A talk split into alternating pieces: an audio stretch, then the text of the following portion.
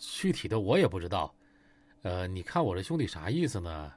呃，人也打了，钱也赔了，但是呢，张家强把我哥们儿的车给扣了。关键啥呢？这车还不是他自己的。你看这事儿能办不？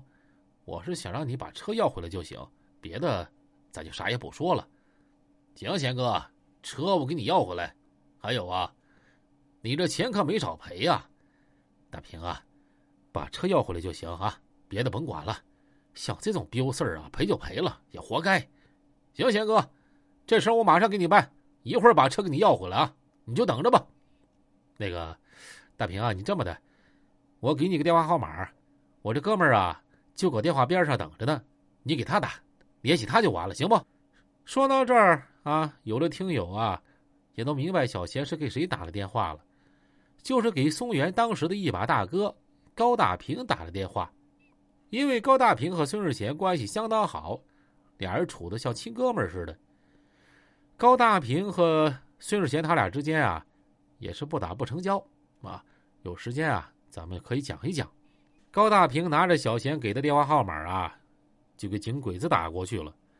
井鬼子一接电话，高大平说：“兄弟，我是你贤哥的朋友啊，你现在搁哪儿呢？我一会儿给你要车去啊。”呵。井鬼子一听啊，乐坏了。哎呀，大哥呀，我现在搁江北的一海夜总会门口呢，边上不远有个电话亭，我搁这站着呢。行了，你就搁那等我吧。就这么的，高大平撂下电话，带了四个兄弟，开了两台车，不一会儿就到了一海夜总会。到了这块儿，高大平这俩车往那一停，井鬼子一瞅啊，这肯定是贤哥朋友啊。来帮我要车的，就一瘸一拐呀走过去了。高大平一下车一瞅井鬼子，哎呀，我了个那个啥哦啊！就你呀，咋让人打成这逼样了呢？听说让人家堵屋里了。井鬼子有些不好意思，低着头啊，挺难为情的。你看哥，你都知道了，这事儿老弟整的挺磕碜了，让大哥笑话了。贤哥都跟我说了。我说你小子挺尿性啊！你说你老实搁长春待着就得了呗，跑这么老远来搞那个破那个鞋呀，这得多大瘾头子！别的不说，兄弟啊，就你这劲儿啊，我挺服你的。金鬼子一脸不好意思，你看哥啊，这玩意儿你可能就不懂了，这这这这是不一样的，刺激不一样的享受嘛。对 对对。哎呀，你这哥们儿说话有道理，我哥们儿啊，你是真有境界呀！行了，我也不跟你白话没用的了。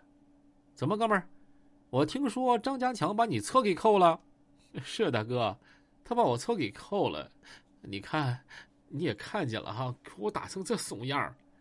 哎呀，行了，老弟呀，打你呀，你就认了吧。这玩意儿啊，属于正常。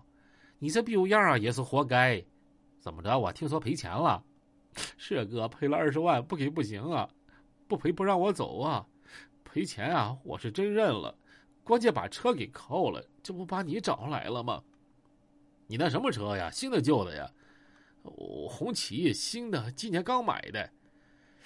那新车咱得给他要回来呀！关键有一个，那二十万赔的也不少啊。那张家强现在搁哪儿呢？在这个夜总会里头吗？搁里头呢，哥，我我刚从里边出来。行，你不就要车吗？这车啊，我把你要回来啊，不就完了吗？对，哥，要车就行，钱该赔就赔吧。那玩意儿我也属于活该。高大平拿出电话就拨出去了。喂，家强啊，我高大平啊，你平哥，啊，平哥你好，怎么的哥？家强，你搁哪儿呢？我找你有点事儿啊。这张家强一听啊，就觉得不对了。那哥，我我在我夜总会呢，咋了哥？有啥事电话里说就行。行，家强，那我就说了啊，今天是不是搁长春来了个小子呀？哎，哥们儿，你叫啥名来着？大哥，我我我叫井鬼子。高大平点了点头，哈哈，你叫井鬼子，这名挺适合你的。转头啊，又对着电话，呃，家强啊，这井鬼子你知道不？张家强一听明白咋回事了，啊啊，平哥，我知道，这是咋的了？呃，行，你知道别的我就不多说了。这小子呢是我个小老弟儿，这事儿啊我也都知道了。可既然我弟弟找到我了，你这么的加强，你把那车还给我这小老弟儿吧。我现在啊就搁你夜总会门口呢，你赶紧把车给我开过来啊！哎呀，张家强这个时候啊其实挺为难的。那个平哥啊，你看这事儿。我和你的小老弟儿都已经解决完了，这么办他也都同意了。高大平音调一变，不是那算给巴啥事儿啊？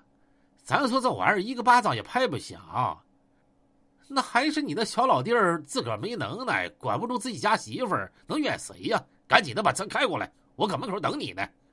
这张家强也不傻呀，在当时那个时候啊，他的实力和高大平差了一个档次。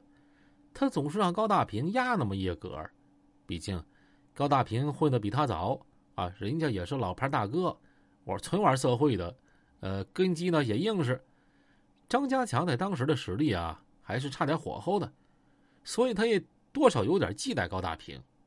呃，那行，平哥，你看你都说话了，那老弟儿指定给你个面子。你这么的，平哥，我马上叫人把车开出去啊，你稍等一会儿，行不？行，加强，那你快点啊！我去搞门口了。就这么的，电话就撂下了。